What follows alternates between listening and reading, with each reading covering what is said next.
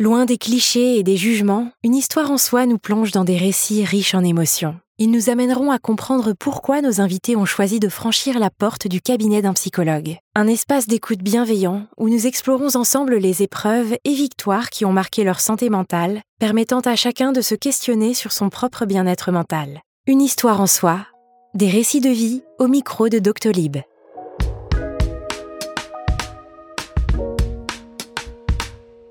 Le harcèlement scolaire, des cicatrices invisibles pour un mal profond. De plus en plus d'élèves affirment avoir été victimes de harcèlement scolaire, un phénomène insidieux qui empoisonne notre jeunesse. Cameron, jeune auteure et créatrice de contenu, nous raconte son vécu et comment elle s'est reconstruite par la suite. Dans la seconde partie de cet épisode, Manuela Bro, psychologue et chercheuse en sciences de l'éducation, nous apportera un éclairage et des conseils sur l'impact du harcèlement scolaire sur la santé mentale.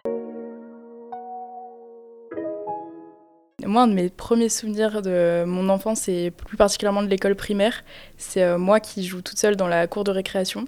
Je me souviens, je devais avoir vraiment 5-6 euh, ans peut-être, et j'avais une écharpe où il y avait un, éléphant dessiné dessus. En fait, comme j'avais pas d'amis à l'époque, euh, je m'étais mis en tête que l'éléphant sur mon écharpe, c'était mon meilleur ami. Et du coup, je me souviens, je jouais dans la cour de récréation avec mon écharpe, et j'avais donné un nom à l'éléphant dessiné sur mon écharpe. Et, en fait, le truc, c'est que j'étais hyper heureuse comme ça, parce que euh, tout le monde me prenait toujours en pitié parce que j'avais pas d'amis, etc. Mais c'est juste que moi, à l'époque, les enfants de mon âge ne m'intéressaient pas. Les jeux auxquels les, enfants jouaient, ça m'intéressait pas. Et du coup, je m'étais toujours dit, euh, vaut mieux être seule que mal accompagnée. Et du coup, c'est vrai que euh, la plupart de mon école primaire, je l'ai passé à jouer comme ça, toute seule dans la cour de récréation, à m'inventer des histoires. Très jeune, dès que j'ai su lire, j'ai commencé à écrire, parce que bah, j'écris des romans. L'école, ça a toujours été un peu compliqué au niveau social. Et ça a commencé donc dès l'école primaire parce que j'ai jamais eu trop d'amis et tout. Et donc c'est vrai que euh, au début ça me dérangeait pas de pas avoir d'amis, je ressentais pas de manque.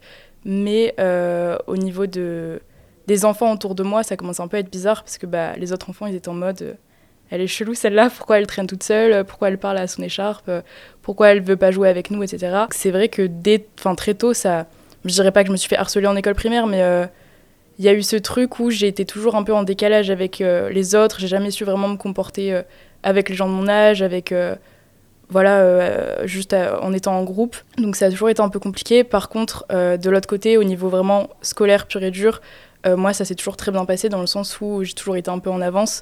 Donc bah, les, les, devoirs, etc., ça me posait pas problème. Au contraire, moi j'adorais l'école. Et, et, donc c'est vrai que ça aussi c'était peut-être un peu mal vu parce que bah, par exemple, je me souviens les dictées, j'avais toujours a+, euh, j'avais tout le temps les bons résultats et tout, et donc, euh, tu sais, il y a un peu ce cliché de l'intello qu'on n'aime pas forcément. Et euh, surtout, ça s'est accentué quand j'étais en CM1, et, et où la maîtresse a convoqué mes parents pour que je saute une classe et que je passe directement au collège, parce que vraiment, je m'ennuyais, en fait, en cours.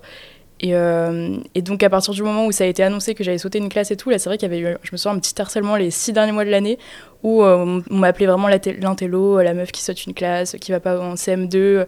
On disait que je me la pétais, euh, que je faisais ça pour faire la crâneuse, etc. Euh, mais donc moi j'étais super heureuse, je me souviens de, bah, de quitter l'école primaire. Mais moi c'est vrai qu'à l'époque bah, j'étais heureuse, enfin c'était pas du tout mes parents qui m'ont forcé ou quoi, c'était aussi un choix de ma part parce que bah, du coup j'avais pas d'amis. Donc j'avais hâte d'aller au collège, que ce soit au niveau scolaire ou même au niveau social, je me disais que les gens au collège allaient être plus matures. Puis je m'étais un peu droguée au high school musical et tout à l'époque, donc je me voyais arriver au collège, euh, enfin j'étais très innocente et très naïve. Et donc euh, du coup est arrivé le premier jour de sixième, euh, où je me souviens j'arrive avec mon gros sac à dos, j'étais, en fait j'étais dans un collège privé à Lille, et donc c'est vrai que je dis pas ça forcément en termes négatifs, mais il y avait pas mal de fils à papa, etc. De gens, en plus, qui avaient une école primaire avant, qui étaient dans le même collège, et donc la plupart des gens se connaissaient déjà de l'école primaire, que moi, pas du tout. Je débarquais d'un autre. Euh, enfin, je venais même pas d'une école de Lille. Et donc j'arrive, je me souviens, il y avait tous ces gens euh, trop bien habillés, euh, déjà habillés hyper de manière stylée, ils se connaissaient tous et tout. Et moi, je suis là, j'arrive avec mon gros sac. Enfin, je savais pas parler aux gens, donc je me souviens, je suis arrivée et j'étais en mode, mais qu'est-ce, qu'est-ce que je fous? J'avais envie d'avoir des amis mais je savais pas comment m'y prendre. Et, euh, donc, ouais, le premier jour de deuxième, je m'en souviens très bien. Et j'ai cette image hyper claire de mon prof principal à l'époque. Je me souviens même de son nom de famille et tout. C'était mon prof de techno qui a dit euh, Oui, les années collège, ça va être les meilleures années de votre vie, etc. Et j'étais en mode Ah, ok, cool. Et au final, bah, petit spoil, mais moi, ça a pas du tout été les meilleures années de ma vie. Et, euh, donc, du coup, bah, le collège commence et tout. Et c'est vrai que j'ai pas du tout réussi à me faire d'amis moi, je m'attendais à arriver, à voilà, être avec des gens super matures et tout. Et au final, à la fois, je pense que j'étais trop naïve et innocente pour la sixième, parce que du coup, moi, quand je suis arrivée en sixième, j'avais à peine 10 ans. Et, euh, et j'étais très. Enfin, j'ai toujours été très. Euh, hyper sensible, hyper naïve et tout. Et en plus, je me souviens à l'époque, je venais de regarder le film La Boom. Et donc je suis arrivée en sixième et au bout d'un mois en sixième, je me suis dit ok, je vais organiser une boom. Et je m'en souviens, j'ai commencé à en parler à ma sœur à l'époque et je lui avais dit ok, je vais faire une boom. En fait, j'avais vraiment bah, cette image de la fameuse scène où il vient le mettre euh, le casque sur les oreilles où il danse en slow et tout. Et j'étais en mode ouais, je vais trouver mon prince charmant, je vais danser en slow avec les mecs de ma classe et tout. Et, euh, et donc j'en parle à mes parents et tout. Ma mère ne voulait pas. Elle était en mode mais t'as 10 ans, tu vas pas faire une fête à la maison. Euh parce que du coup je voulais faire ça dans mon salon et tout, j'avais déjà tout prévu, j'avais fait une playlist et, du coup j'avais fini par réussir à convaincre ma mère et j'avais imprimé des cartons d'invitation et tout, vraiment j'avais fait... Je me souviens plus exactement à quoi ça ressemblait, mais je m'étais donné quoi pour ces cartons d'invitation. J'avoue c'est assez flou dans ma tête, je me souviens même plus exactement comment j'ai donné euh, les invites à tout le monde et tout, mais je sais que ça a été un peu un running gag dans la classe pendant trois mois, dans le sens où du coup personne n'était venu à ma boum et tout le monde savait que personne ne voulait venir, et ça je l'avais super mal vécu. Je me souviens très bien d'un jour dans la cour de récré, j'avais euh, des bonbons, et t'as deux mecs de ma classe. Euh, deux mecs un peu populaires, parce que à cette époque, j'avais vachement ce truc des gens populaires, des gens moyens, des gens paumés, enfin bref. Et, euh, et, je me souviens, il y avait ces deux mecs populaires qui sont venus vers moi et qui m'ont dit euh, Ouais, si tu nous donnes ton paquet de bonbons, on vient à boum. et euh, je sais plus ce que j'avais fait, je crois que je leur en avais juste donné un ou deux, j'avais pas donné le paquet entier. Évidemment, ils étaient pas venus à la boum. Mais du coup, c'est vrai qu'il y avait vachement ce truc de Haha, personne vient à sa boum et tout parce que je pense que voilà j'avais pas l'air assez stylé euh, je parlais pas trop en cours donc ils étaient en mode euh, bizarre pourquoi elle fait une boom et même moi à l'heure d'aujourd'hui je sais pas pourquoi j'ai voulu faire une boom alors que j'avais même pas d'amis. Mais euh, comme je l'ai dit j'étais vachement innocente et naïve. Mais d'un autre côté je trouvais que les gens étaient pas étaient pas assez matures pour moi entre guillemets. Enfin j'étais vachement en décalage et ça je l'ai ressenti toute ma vie où je sais enfin déjà je me suis toujours plus mieux entendue avec les gens plus âgés. Par exemple bon je m'éloigne un peu de l'école mais quand on partait en vacances, etc., avec mes parents, mes sœurs et tout, dans des clubs vacances, euh, à chaque fois, mes sœurs allaient au club ado et moi, je, devais avoir 8-9 ans. Et à chaque fois, je voulais coller mes sœurs pour euh, traîner avec leurs amis. Mais euh, du coup, c'est vrai qu'en sixième, j'étais j'étais un peu perdue socialement.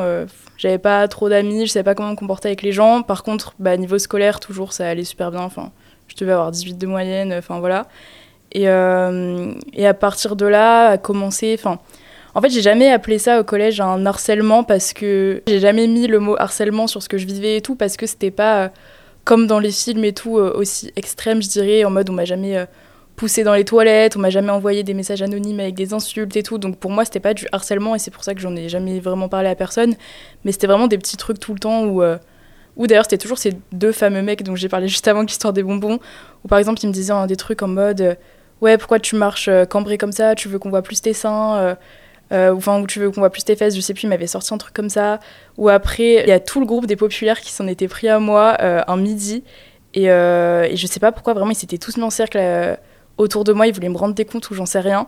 Et j'ai cette image hyper claire de moi qui court, qui parcourir dans les toilettes pour me cacher parce que ils me faisaient, me faisaient tous peur, ils voulaient tous m'insulter. Et je me souviens, c'était une quatrième à l'époque qui était venue prendre ma défense et qui j'avais vraiment parlé deux fois dans ma vie, donc merci à elle prise en proie un peu par les gens que j'appelais populaires et à la fois je les idéalisais de ouf ces personnes et euh, je les enviais j'étais en mode parce que je me souviens à l'époque ils, faisaient déjà des grosses soirées et tout et j'étais en mode tiens mais la chance ils ont un, groupe de potes qui a l'air hyper soudé ils font déjà des soirées moi je suis pas invitée.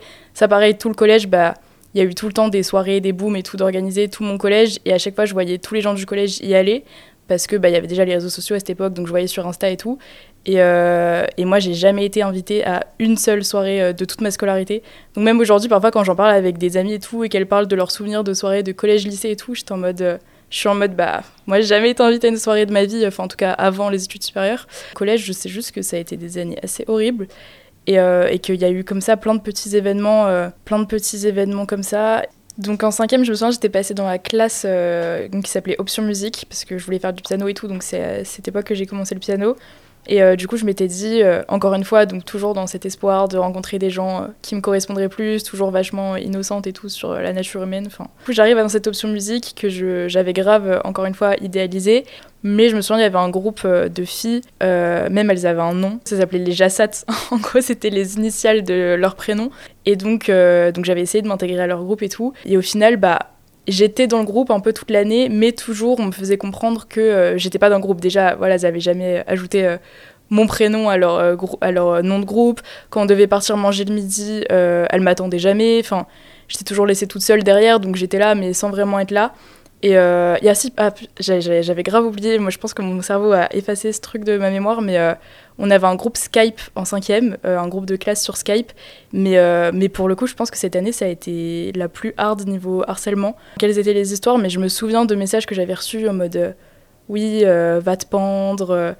J'avais grave oublié, t'es vraiment, tu saoules tout le monde dans la classe, personne n'a besoin de toi, tu fais chier tout le monde, vraiment des messages comme ça dans le groupe Skype et que j'avais fini par quitter d'ailleurs, je crois. Vraiment, je ne sais plus pourquoi, je me souviens juste de ces messages. Et euh, donc la cinquième, voilà, ça a été assez compliqué aussi. Et au final, j'ai fini par laisser tomber ce groupe de filles là, auquel j'essayais de m'intégrer. Euh, et donc ce qui fait que je suis arrivée en quatrième où j'étais vraiment en mode solo, mais euh, c'était ma phobie de manger toute seule au self. Du coup, je descendais au self passer ma carte parce que bah, sinon ils envoyaient un mail à tes parents et tout. Et donc je descendais passer ma carte pour être bien présente, mais je, genre, je jetais tout de suite mon plateau et j'allais passer tout le midi dans les toilettes donc ça, je m'en souviens très bien de ces midis passés aux toilettes au collège, c'était horrible. D'ailleurs, ça a continué au lycée. Et, euh, et, du coup, en quatrième, ça a été, ça n'a pas été une année facile non plus. Euh, et après la troisième, je sais juste que je détestais ma classe. Je crois que ça a été la pire année du collège. Mais j'avoue que je pense que mon cerveau a vachement effacé de souvenirs un peu pour se protéger ou j'en sais rien. Mais j'ai pas trop de souvenirs non plus du, de la troisième, à part, je me souviens, il y a une soirée où ils étaient tous ensemble. Euh, enfin plein de gens de ma classe, et ils m'avaient envoyé des messages sur Snap euh, euh, pour encore une fois se foutre de moi, me dire que je servais à rien, que machin machin, et enfin tout le temps, enfin tout le monde était contre moi. Et, et, je me souviens aussi, en troisième, il y avait eu l'anniversaire de cette fille, auquel pour le coup j'étais allée, mais je m'étais grave incrustée. J'avais réussi à me mettre dans le truc alors qu'à la base j'étais pas invitée, mais bref, j'étais partie un peu plus tôt parce que mes parents venaient me chercher. Et après, toute la soirée, ils avaient continué à m'envoyer des messages en mode haha, t'es parti plus tôt, mais de toute façon, c'est beaucoup mieux sans toi et tout. Je me souviens d'un sentiment profond d'injustice. J'avais même écrit, euh, il y a quelques années, j'avais retrouvé un texte que j'avais écrit sur ça parce que déjà à l'époque, l'écriture c'était un peu euh, mon échappatoire et tout. J'écrivais vachement sur ce que je ressentais. Euh, enfin, je ressentais de l'injustice parce que j'étais en mode, ces gens, ils apprennent même pas à me connaître, mais ils m'insultent tous alors que j'ai rien fait. je, je, me disais pas forcément que c'était moi le problème à l'époque, j'étais plus en mode bah, c'est eux juste euh, ils veulent pas me connaître. Euh, c'est eux qui, qui, écoutent euh, les rumeurs qui écoutent enfin qui c'est eux qui sont bêtes quoi. Genre vraiment j'étais en mode les gens de ce collège sont bêtes. Donc je me souviens à l'époque j'étais pas tellement dans ce truc c'est moi le problème et tout mais on se précise plus après quand je suis arrivée au lycée. Parce que du coup je suis arrivée au lycée en seconde et là pour le coup le sentiment d'injustice s'est plus transformé en culpabilité et en haine de moi-même vraiment je me souviens en seconde, je pense vraiment que c'était la pire année de ma vie. Je suis arrivée en, seconde, donc c'était toujours le même établissement, euh, enfin collège, lycée, ça se suivait. Mais c'est vrai qu'en seconde, j'avais espoir d'avoir plus de nouvelles personnes dans ma classe parce qu'on m'avait dit qu'il y a quand même vachement de personnes des collèges extérieurs qui rejoignaient ce lycée-là euh, en seconde. Et au final, bah, j'ai eu un peu la poisse parce que je crois que dans ma classe, il n'y avait que euh, deux nouvelles personnes. Et je me retrouvais en plus avec vachement de, des gens populaires avec qui j'étais déjà en troisième. Donc je me souviens de mon premier jour de seconde, vraiment, j'ai l'impression que c'était hier, où je suis rentrée de la rentrée et, euh, j'étais en pleurs. Je suis encore avec les mêmes gens, l'année elle va être horrible et tout. Vraiment, c'était, horrible. Et, euh, et, au final, la seconde, bah, en effet, ça a été horrible parce que, encore une fois, j'étais J'étais pas toute seule au début de l'année parce qu'il y avait encore un petit groupe de trois filles avec lequel j'essayais de m'intégrer et tout. Mais pareil que l'histoire des Jassat en cinquième, euh, j'étais vraiment la pièce rapportée du groupe où encore une fois, elles m'attendaient jamais pour aller manger. Euh, je devais toujours forcer pour euh, être invitée à leur petit truc après les cours. Enfin voilà. et au final, au milieu de l'année, je me suis retrouvée toute seule quand même. Donc ça a continué ce truc où je passais tous mes midis dans les toilettes et tout. Et vraiment, euh, j'en pouvais plus. En, plus, à côté de ça, euh, donc les gens de ma classe, toujours aussi euh, insupportables avec moi, à toujours me glisser des petites insultes par-ci par-là. Je me souviens même à un moment, je sais plus du tout à quel moment de l'année c'était, mais parce qu'en fait, dans cette année-là, j'étais pas dans le groupe de classe. D'ailleurs, ça, je l'ai pas dit, mais à part en cinquième où j'étais dans le groupe Skype, toutes les années de scolarité de ma vie, j'avais jamais été dans les groupes de classe euh, sur Snap parce que soi-disant il n'y avait pas assez de place pour mettre tout le monde, mais j'étais vraiment la seule qui n'était pas dans le groupe. Et, euh, et, donc je sais que déjà ça parlait beaucoup, enfin souvent de moi dans le groupe de classe qu'ils avaient sur Snap, et notamment à un moment où euh, ça on me l'avait dit.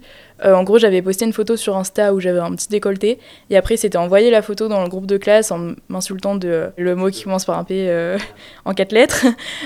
donc voilà, ça vraiment, ça m'insultait tout le temps dans ce groupe de classe et tout, et, et même je le ressentais, enfin tout le temps, toute la journée, leur regard sur moi, leurs petites insultes à droite à gauche et tout. là, à force, je pense, mon cerveau commençait à comprendre que c'était moi le problème parce que ça faisait 4 ans qu'on me le faisait comprendre. Donc du coup, là, je, bah, je me suis vraiment mise dans la tête que c'était moi le problème. et du coup, la haine des autres, elle s'est transformée aussi en haine de moi-même. Et c'est vraiment en seconde où euh, je me détestais quoi. Enfin, j'avais vraiment énormément de haine en moi. Je me souviens à l'époque, j'avais un, compte Insta qui était. Enfin, c'était un compte privé. Et du coup, c'était vraiment mon journal intime. Je crois que ce compte Insta, il doit avoir plus de 4000 publications. Et parfois, je, retourne, je, retourne sur ce compte Insta et je suis surprise de, de ce que j'écrivais en seconde, à quel point c'est hyper noir et hyper sombre.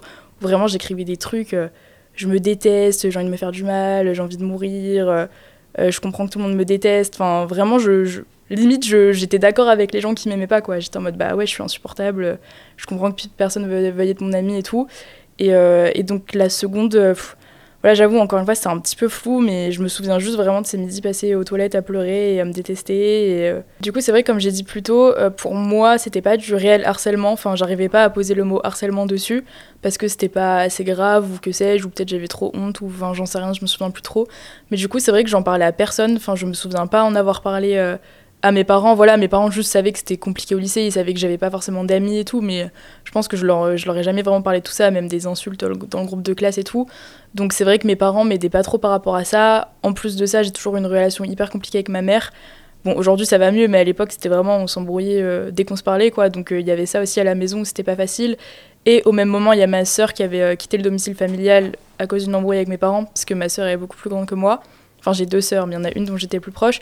Et donc, c'est vrai qu'à la limite, au collège, euh, il me semble que la seule personne à qui je parlais un peu de mes problèmes et tout, c'était ma grande sœur. Et donc, euh, à partir du moment où ma sœur, euh, enfin, je l'ai plus vue, je lui ai plus parlé, bah, j'avais plus, enfin, dans ma tête, j'avais plus personne à qui parler de ces problèmes-là. Et, donc, c'est vrai que non, j'en parlais pas trop, à part sur ce fameux compte Instagram où il y avait cinq personnes que j'avais jamais vues de ma vie dessus. j'en parlais à, à, personne et j'avais pas, voilà, j'avais pas d'amis. Donc, donc c'est vrai que j'ai vachement intériorisé tout ça. Et, euh, et, après, la première, ça a été un peu mieux parce qu'il y avait euh, quatre étudiants d'échange qui étaient là pour un an. Je me souviens, il y avait deux Brésiliens, une Péruvienne et euh, une Philippine. Et, ça, ça m'a vachement aidé parce que bah déjà, j'étais fan de parler en anglais et tout, de, rencontrer des personnes étrangères. Donc dès le début de l'année, j'ai voulu me greffer à leur groupe. Et aussi, du coup, c'était des nouvelles personnes qui, pour le coup, ne connaissaient pas du tout le reste de la classe. Ils traînaient qu'entre eux parce que, du coup, bah, c'était des, étrangers qui parlaient pas français. Et les gens de ma classe peut-être ils avaient trop la flemme ou pas l'envie pour aller vers les étudiants étrangers. Donc c'est vrai que moi, dès le début de l'année, je m'étais vraiment greffée à leur groupe. Et donc c'est pour ça qu'en première, ça m'a vachement aidé parce que, bon, je dirais pas, pas jusqu'à dire que c'était des amis, mais en tout cas, c'était des bons camarades de classe avec qui, pour la première fois de ma vie, je me sentais euh, bah, écoutée euh, et avec qui j'avais des conversations. En plus, c'était en anglais, donc je trouvais ça trop cool. Enfin voilà, donc la, première, ça a été mieux. Du coup, moi, mes parents sont toujours ensemble, même si euh, il y a eu beaucoup de crises euh, d'engueulades et tout. Donc euh, ça, c'est pour ça, que pareil, c'était pas facile à la maison parce que surtout à cette époque, mes parents s'embrouillaient tout le temps, tout le temps, tout le temps. Et avec ma mère, ça a toujours été compliqué parce qu'on a deux personnalités hyper différentes. Ma mère, elle est vraiment, déjà, elle a pas de tact. Donc quand elle dit les choses, pour elle, c'est juste pour euh, dire les choses et être honnête, mais moi, ça m'a toujours euh, énormément blessée. Je me souviens quand j'étais en CM1, un truc comme ça, j'avais euh, écrit un roman qui devait faire 30 pages à l'époque, je l'avais imprimé et tout, j'étais trop fière de moi, et je lui avais donné, et, pareil, ma mère m'a dit que j'aurais pu faire mieux, que c'était pas, pas exceptionnel et tout. Et donc ça, pareil, encore aujourd'hui, j'en garde une image hyper précise, contrairement à mon père qui a toujours été plus... Bah, par exemple, mon père m'a dit que ce roman c'était trop bien et tout à l'époque. Et donc, donc c'est pour ça qu'avec ma mère, ça a toujours été hyper compliqué. Euh, même aujourd'hui, hein, là ça va mieux parce que du coup je vis plus avec mes parents, donc quand on se voit ça va, mais dès que je passe plus de deux jours avec ma mère, euh, c'est tout de suite l'engueulade et enfin voilà. J'ai accumulé, je pense, énormément de colère contre elle. Bah ça va un peu mieux, mais parce qu'en fait mon père c'est euh, donc il est portugais parce que je suis 50% portugaise et c'est vrai qu'au Portugal, en tout cas dans ma famille portugaise c'est comme ça, c'est très pudique. En mode on n'exprime jamais nos sentiments, même à table quand je suis au Portugal ça parle pas trop. Enfin c'est très superficiel en gros comme relation. Et donc c'est vrai qu'avec mon père, euh, bah ça a toujours été très. Euh, on n'a jamais énormément de trucs à se dire. Enfin, aujourd'hui, pareil, ça va un peu mieux, mais à l'époque, on se parlait jamais beaucoup. Euh, voilà, très pudique. Donc ça allait mieux avec mon père, mais parce que bah, on partageait moins de choses. Donc, Et ça aussi, toute ma vie, ça a été toujours un peu compliqué parce que bah, même aujourd'hui, mais j'ai plein de potes qui disent que leur mère, c'est leur meilleure amie, qu'elles disent tout à leur mère et tout. Et moi, c'est vrai que j'ai jamais eu cette relation fusionner là avec ma mère et aujourd'hui je l'ai accepté. Je me souviens, l'un des seuls trucs que j'avais raconté à ma sœur, c'était euh, ce, ce, fameux truc où les mecs populaires de ma classe en sixième m'avaient dit ouais pourquoi tu marches toute cambrée, tu veux qu'on voit tes fesses, machin. Ça je me souviens, je lui avais dit et, et sa réaction à l'époque je crois qu'elle m'avait juste dit ouais euh, donne-moi leur nom je vais aller les voir à la sortie des cours enfin voilà réaction classique de grande sœur qui veut se la jouer un peu sauveuse et au final elle avait rien fait évidemment mais euh, mais du coup oui ma sœur était juste en mode euh, on fait pas de mal à ma petite sœur quoi.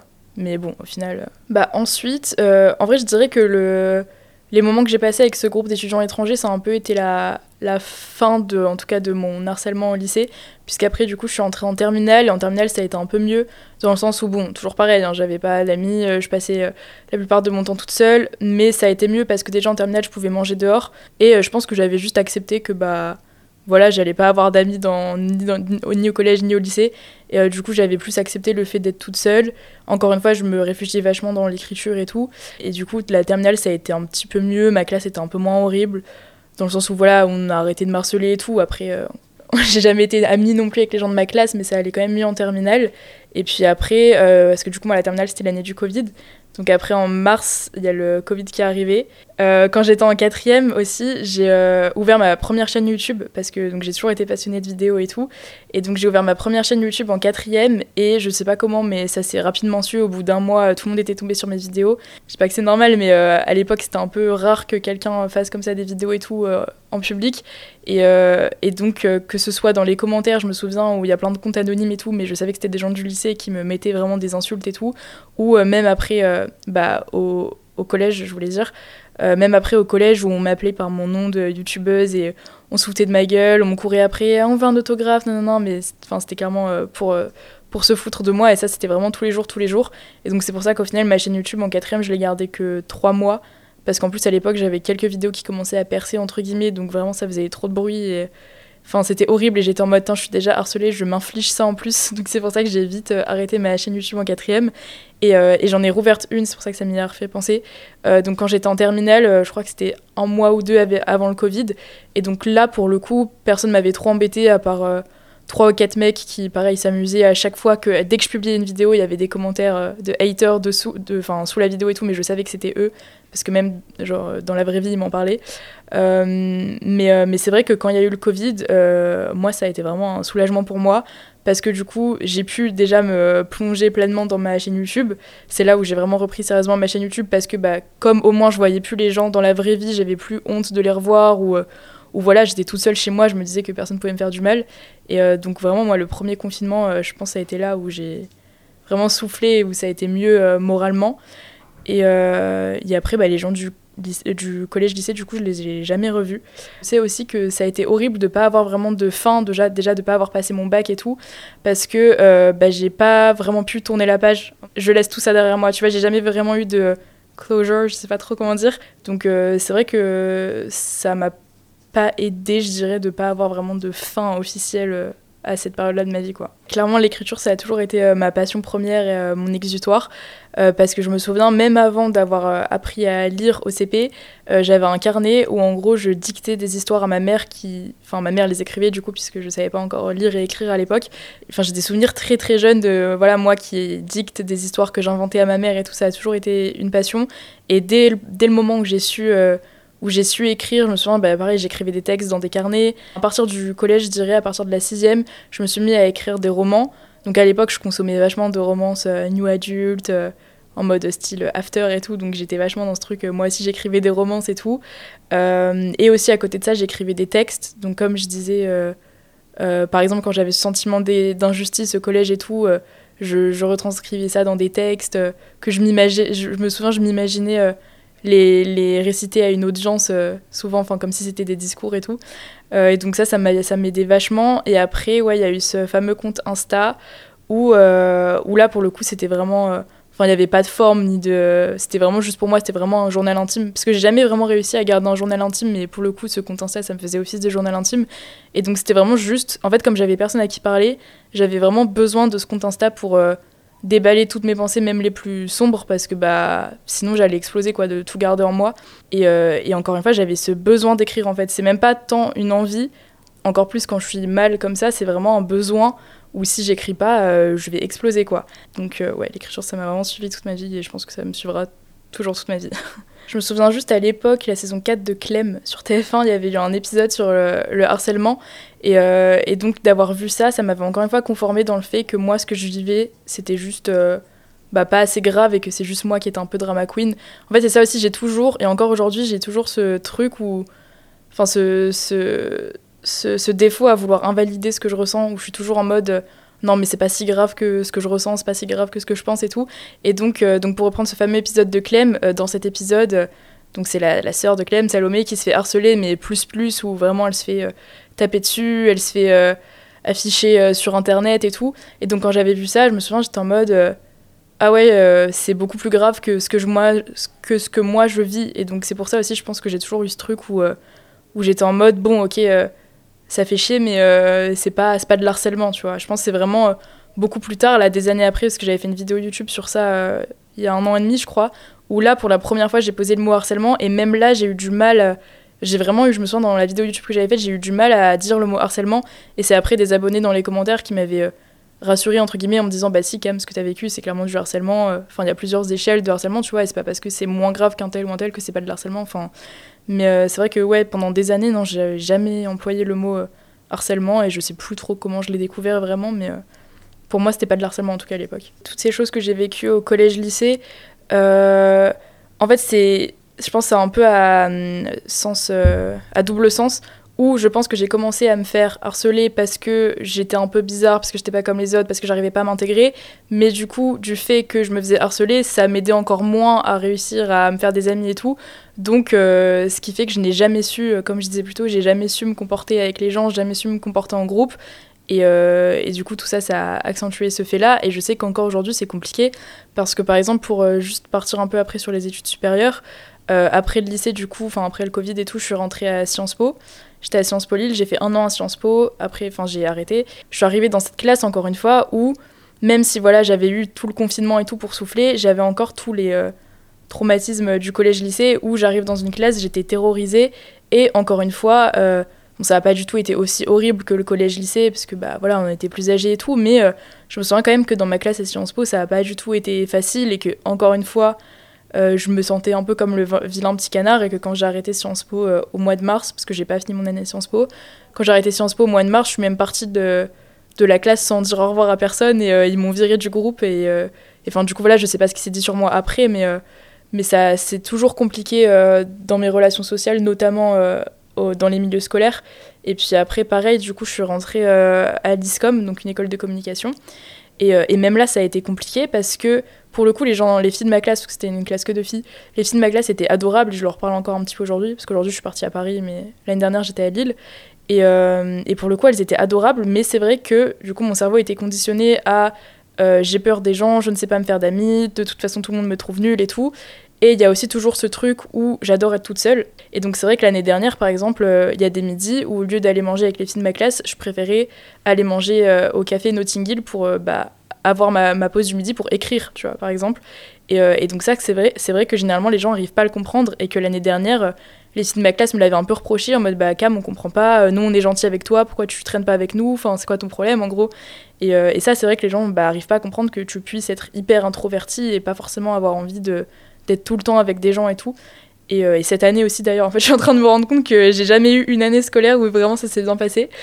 Euh, parce que euh, parce que ouais donc il y a ce truc où je suis hyper introvertie et c'est vrai que c'est une personnalité qui est beaucoup moins bien acceptée que bah, la personnalité extravertie euh, dans la société que voilà je, je vraiment je n'arrive pas à les relations sociales et ça je sais que c'est à cause de bah, de tout ce que j'ai vécu et je sais pas si un jour j'arriverai à ne plus le ressentir mais en tout cas aujourd'hui c'est c'est toujours compliqué quoi. J'ai jamais à aucune de mes psys j'ai jamais parlé de ce que je vivais au collège lycée parce que, bah, encore une fois, pour moi, ça me semblait pas assez grave. Je... J'étais en mode, oui, bah non, c'est moi qui en fais des caisses. Et encore une fois, il y avait ce truc de culpabilité et de euh, haine envers moi-même, où j'étais en mode, dans tous les cas, c'est moi le problème. J'ai l'impression que vraiment tout le monde me le faisait comprendre, même à la maison, j'avais l'impression que ma mère me faisait tout le temps comprendre que c'était moi le problème et tout.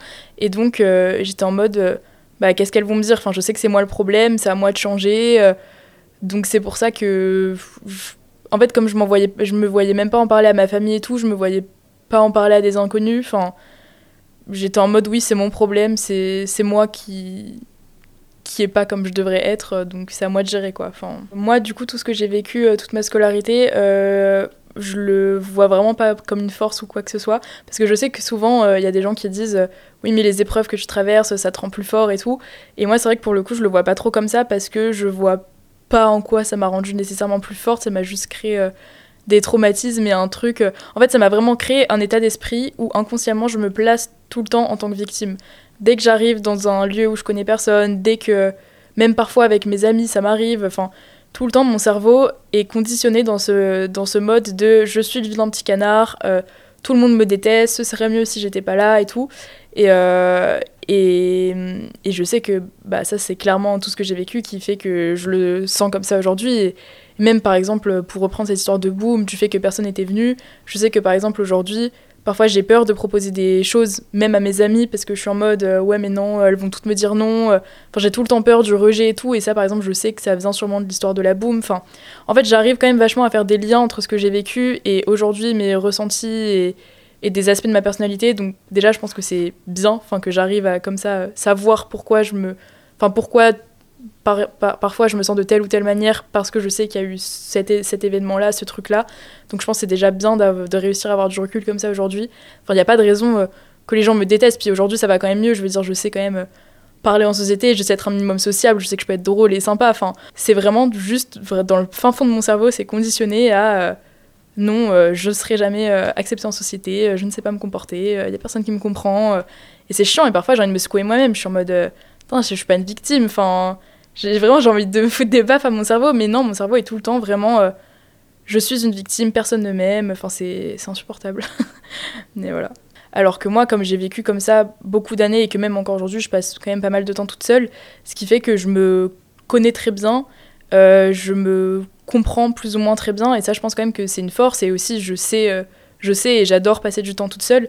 Et en vrai, en vrai, de vrai, je me dis, je préfère ça plutôt qu'être quelqu'un qui ne sait pas rester seul et qui a tout le temps besoin d'être avec des gens et qui a peur, euh, limite, de se confronter à elle-même, que moi, pas du tout. Et euh, du coup, c'est pour ça que c'est génial l'écriture, parce qu'après, quand tu, quand tu relis, ça te permet de mieux te connaître et t'es en mode, euh, ah ouais, j'ai quand même ressenti ça, je l'ai quand même vécu comme ça. Et même, du coup, c'est un truc qu'en vrai, bah, je faisais déjà au collège. Et quand je suis retombée là sur un texte que j'avais écrit en sixième il y a quelques années, j'étais en mode, ah, je me souvenais pas que c'était aussi horrible, tu vois.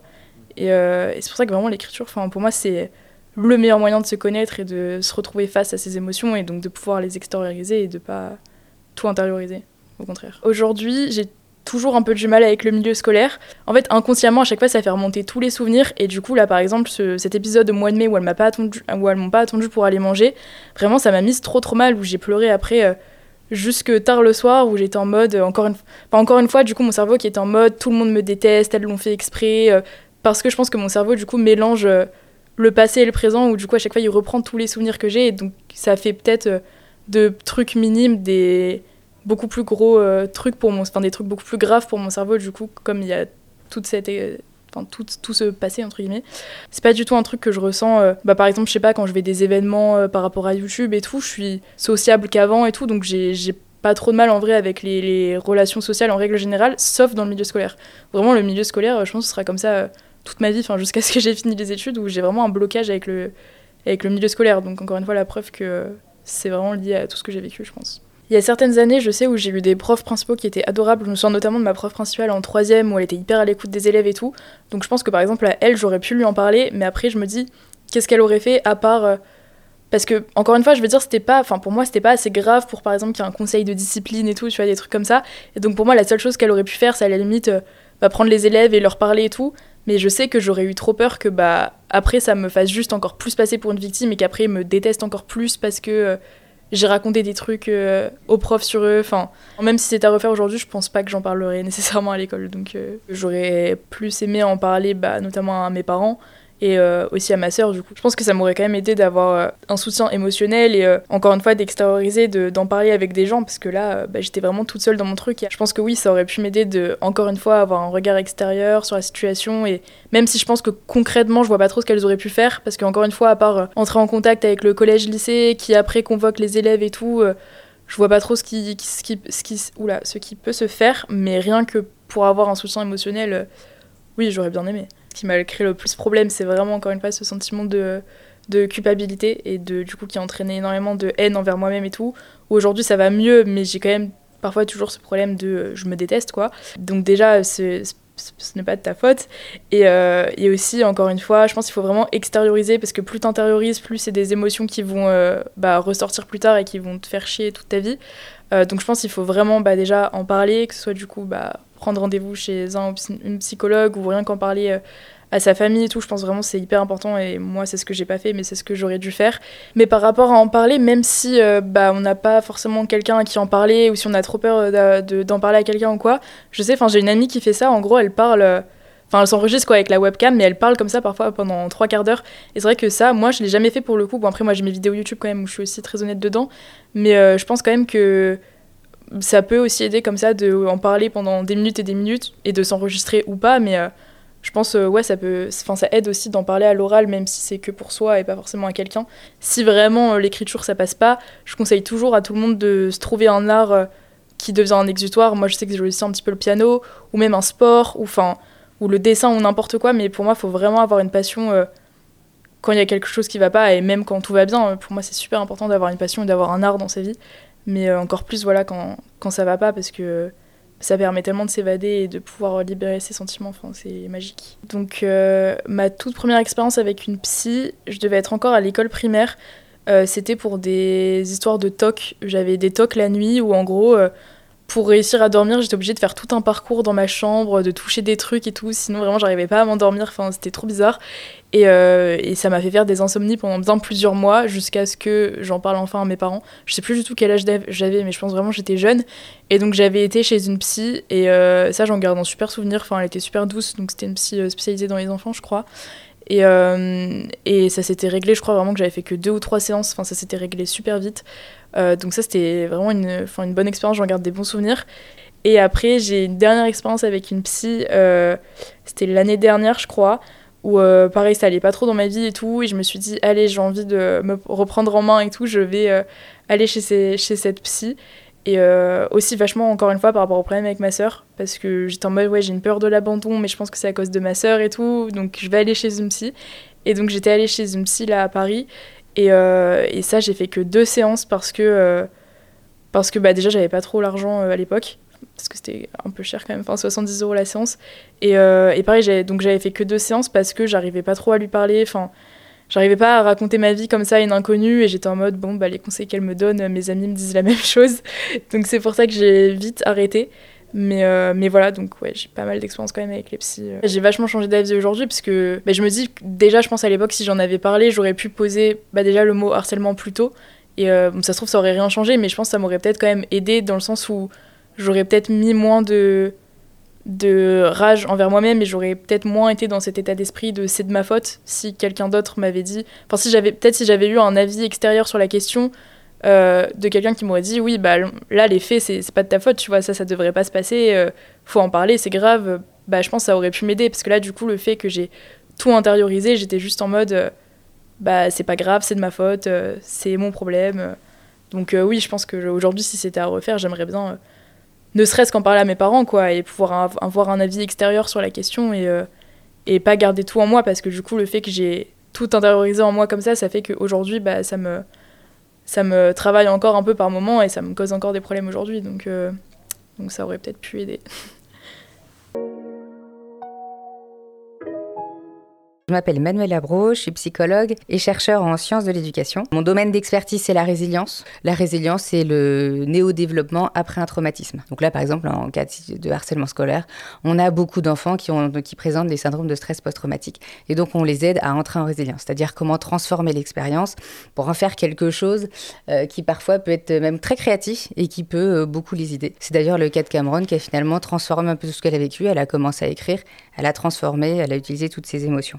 Euh, voilà, mon domaine d'expertise, c'est la résilience. Et puis à côté, j'ai confondé euh, euh, Planète Résilience, qui est un centre de formation où on propose des formations à la résilience. Alors déjà, vraiment merci à Cameron de témoigner parce que c'est très très courageux de témoigner. C'est vraiment difficile parce qu'il il faut s'exposer. Et, j'imagine qu'elle avait en tête aussi, parfois quand on dit aux gens qu'il faut parler, qu'il faut témoigner, mais peut-être qu'on va encore me retrouver. Et les témoignages, je pense, sont très importants à faire circuler pour que les personnes puissent se, reconnaître et sur qu'elles puissent prendre conscience que, en fait, c'est un moment de vie et ça va s'arrêter. Et ça, c'est important, hein, parce qu'on parle quand même d'un sujet très grave où malheureusement, euh, il y a des enfants qui sont poussés au suicide. Et je pense que ces enfants-là ont certainement euh, ressenti un moment où il n'y avait plus d'espoir possible. Ils sont certainement dit que ça ne s'arrêterait jamais. Donc c'est important de véhiculer des messages positifs de on peut s'en sortir, on peut même très très bien s'en sortir et même en faire quelque chose d'utile pour les autres et pour soi, évidemment.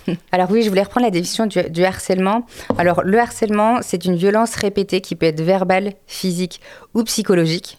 Et là-dedans, on inclut aussi euh, euh, les menaces, le chantage, euh, le racket, les mises à l'écart. Ça, souvent, c'est pas perçu comme du harcèlement. plein de choses comme ça. Donc, c'est assez large. Et surtout, le, terme harcèlement, il y a le, côté répété.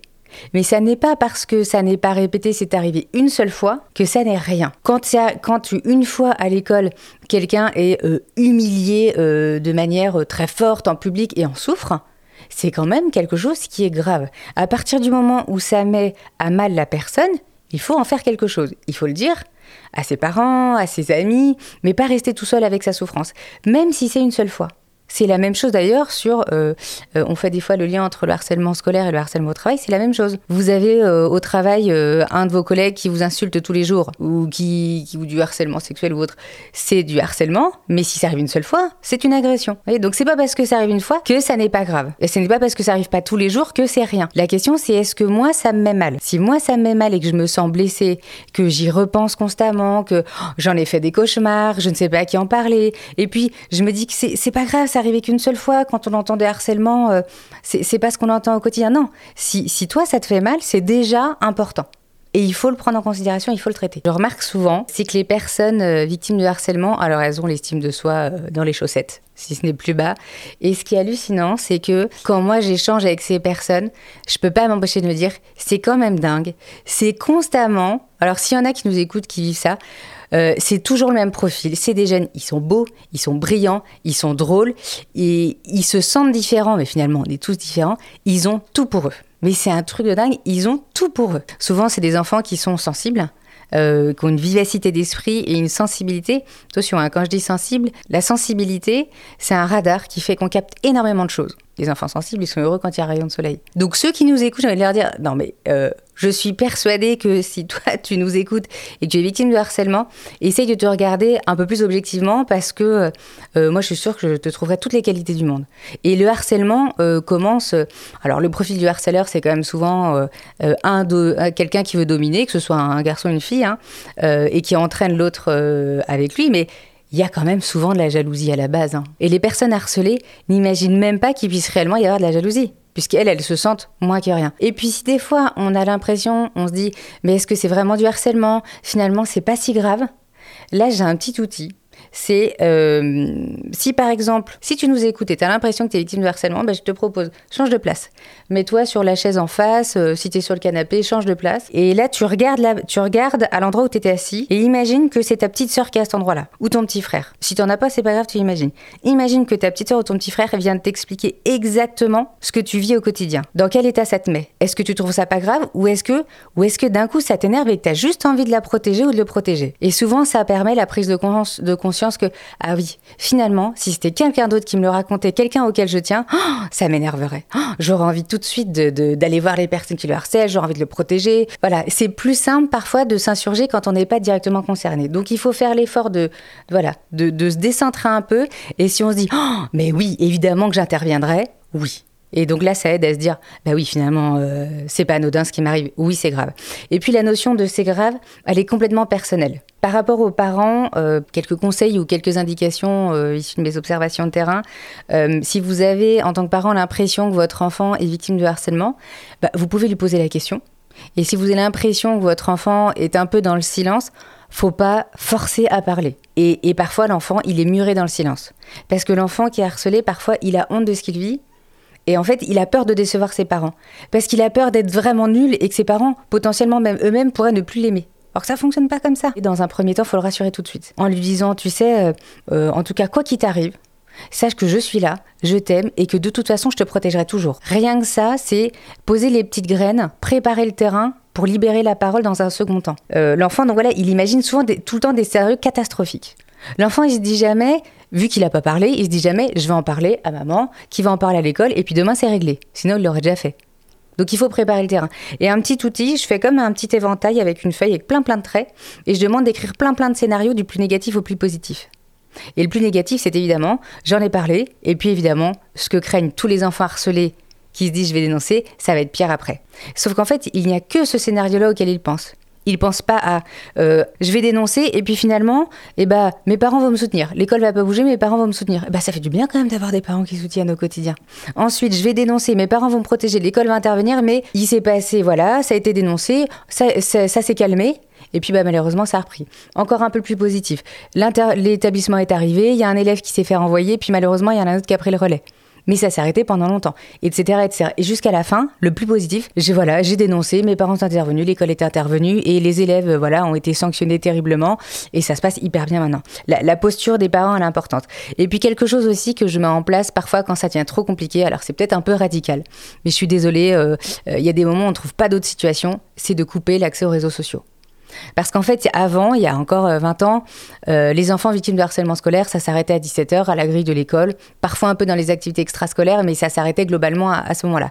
Et la nuit des enfants était préservée. Et dormir la nuit pour être plus en capacité de réagir le lendemain, c'est important, c'est un enjeu de santé mentale, c'est un enjeu de développement pour l'enfant. Un enfant qui ne dort pas la nuit, c'est un enfant qui ne grandit pas.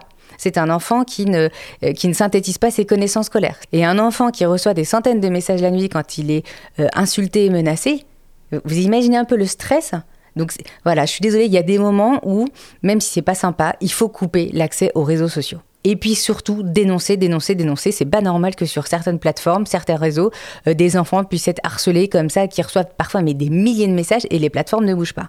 Ça, c'est vraiment important. Il faut prendre le temps de dénoncer, dénoncer, dénoncer. Euh, c'est vraiment important d'aller dénoncer. Quand on est au courant de ce qui se passe, c'est important d'aller dénoncer. Il n'y a pas d'autre situation. Et il y a un moment, il ne faut pas simplement dénoncer et signaler. Il faut taper du poing pour que l'établissement euh, intervienne. Le harcèlement scolaire, on croit que c'est une question, c'est une question de gamin. Euh, vous n'imaginez pas le nombre d'adultes qui viennent en thérapie pour plein de raisons diverses et variées, et on remonte à des situations de harcèlement à l'école.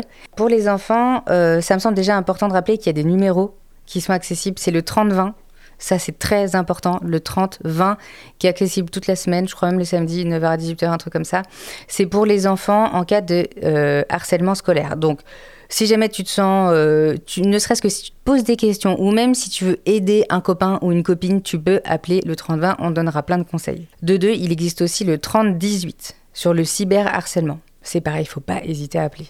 Donc ces deux numéros à rappeler, vraiment, il faut les noter, 30-20 et 30-18. Ensuite, quelques outils pour euh, les enfants, ça me semble vraiment euh, intéressant. Donc moi, ce que je donne aussi comme outil, parfois quand la situation euh, de harcèlement n'est pas terminée, elle est en cours, elle est en train de commencer, c'est les petites phrases pompiers. Donc la phrase pompier, c'est une phrase un peu qu'on peut dégainer à tout moment. On l'écrit, on la prépare, une phrase qui désamorce la situation, du genre non mais je rêve ou t'es en train de me harceler. Faut dire le mot.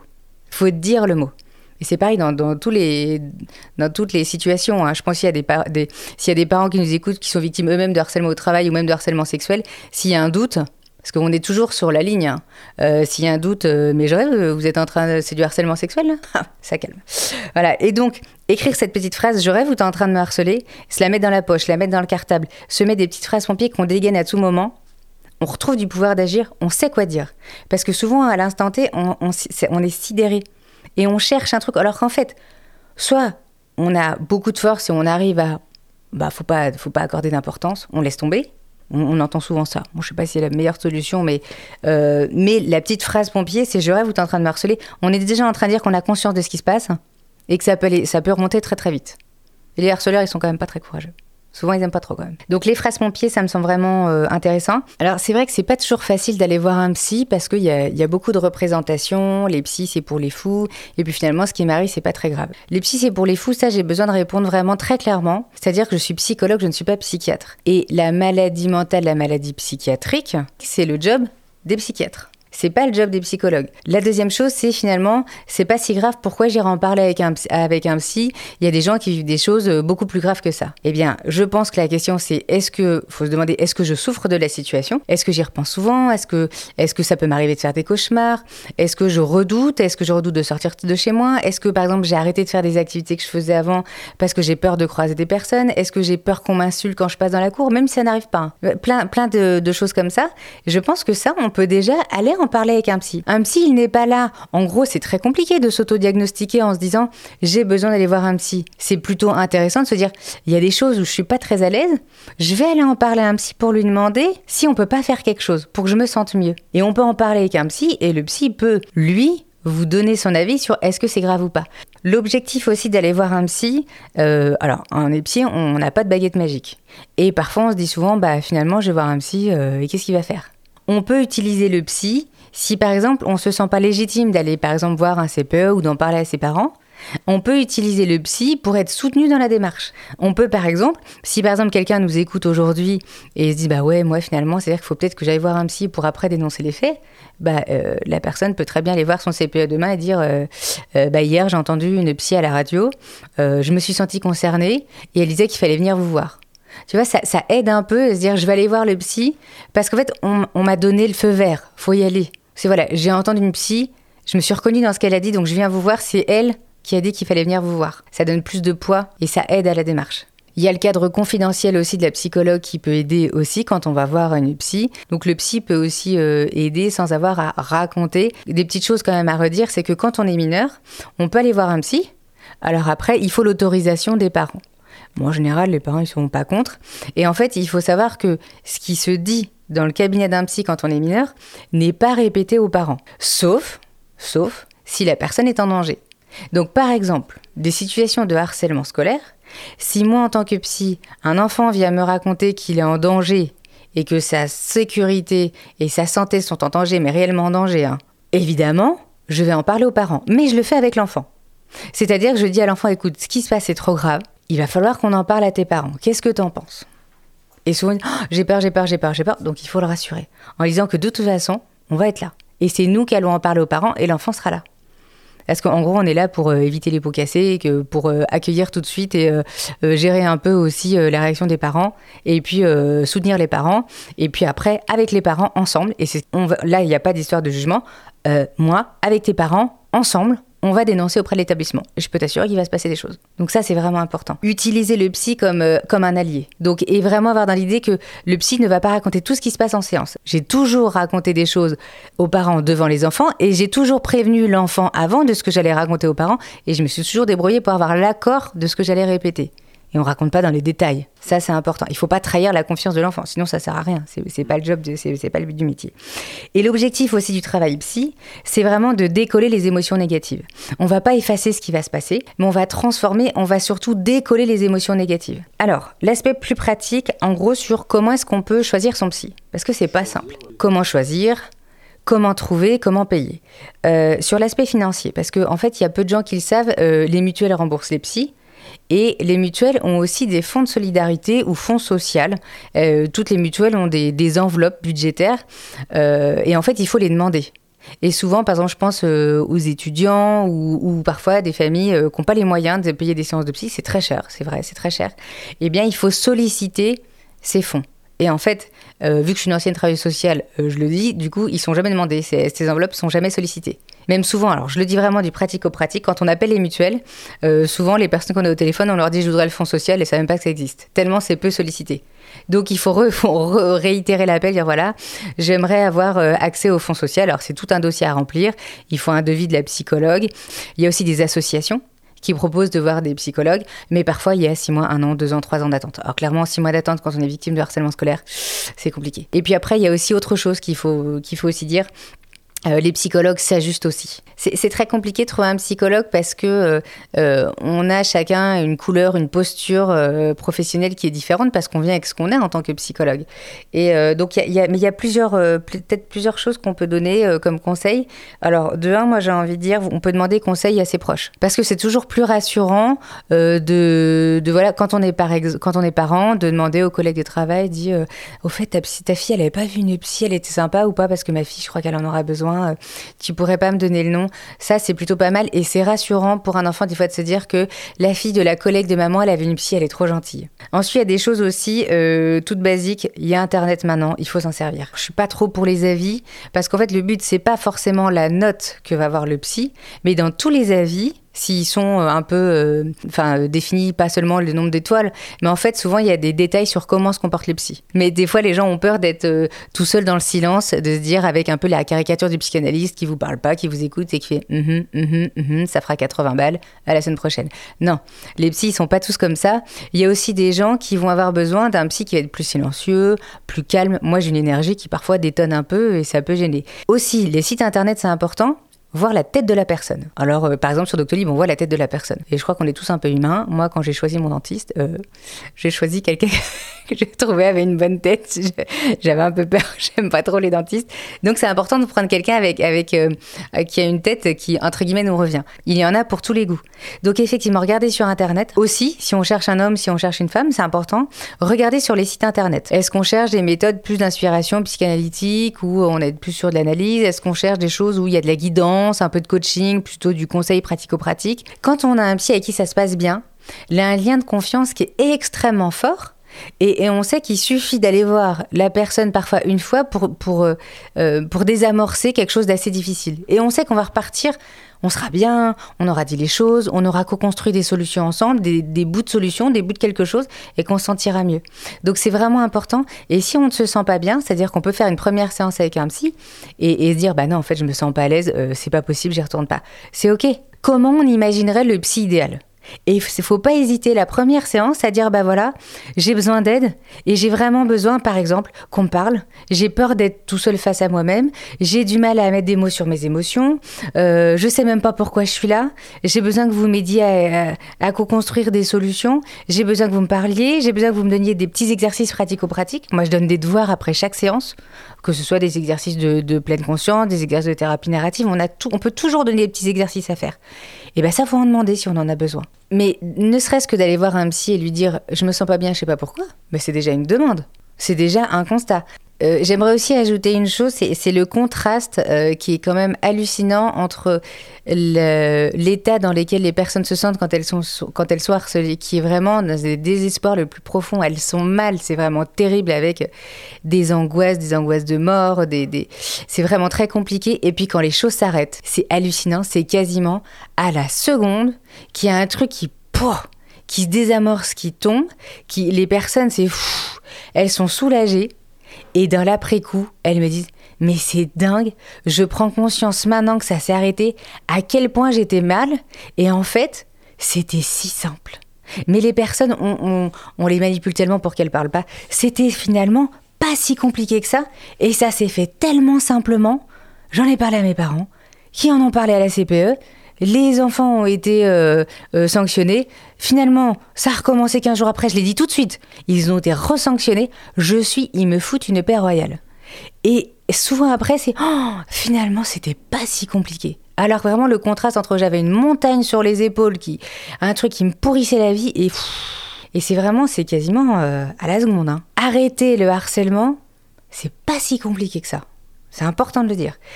Mais il n'y a quand même pas d'autre solution. Il faut en parler. Des personnes bienveillantes, des personnes qui vous avez confiance, un prof que vous trouvez trop sympa, il faut y aller. Et aux petites choses, si vous avez du mal à parler, eh bien, vous savez, encore un dernier petit conseil. Vous écrivez une petite lettre. Voilà, je vis ça, je sais pas comment en parler, vous avez l'air sympa. Du coup, je me suis dit que euh, vous pourriez accepter ma lettre. Et vous donnez la lettre au prof et vous partez. Ça, c'est pas compliqué. Hein. Vous allez voir que le prof, il va revenir vers vous. Une histoire en soi, des récits de vie au micro de Doctolib.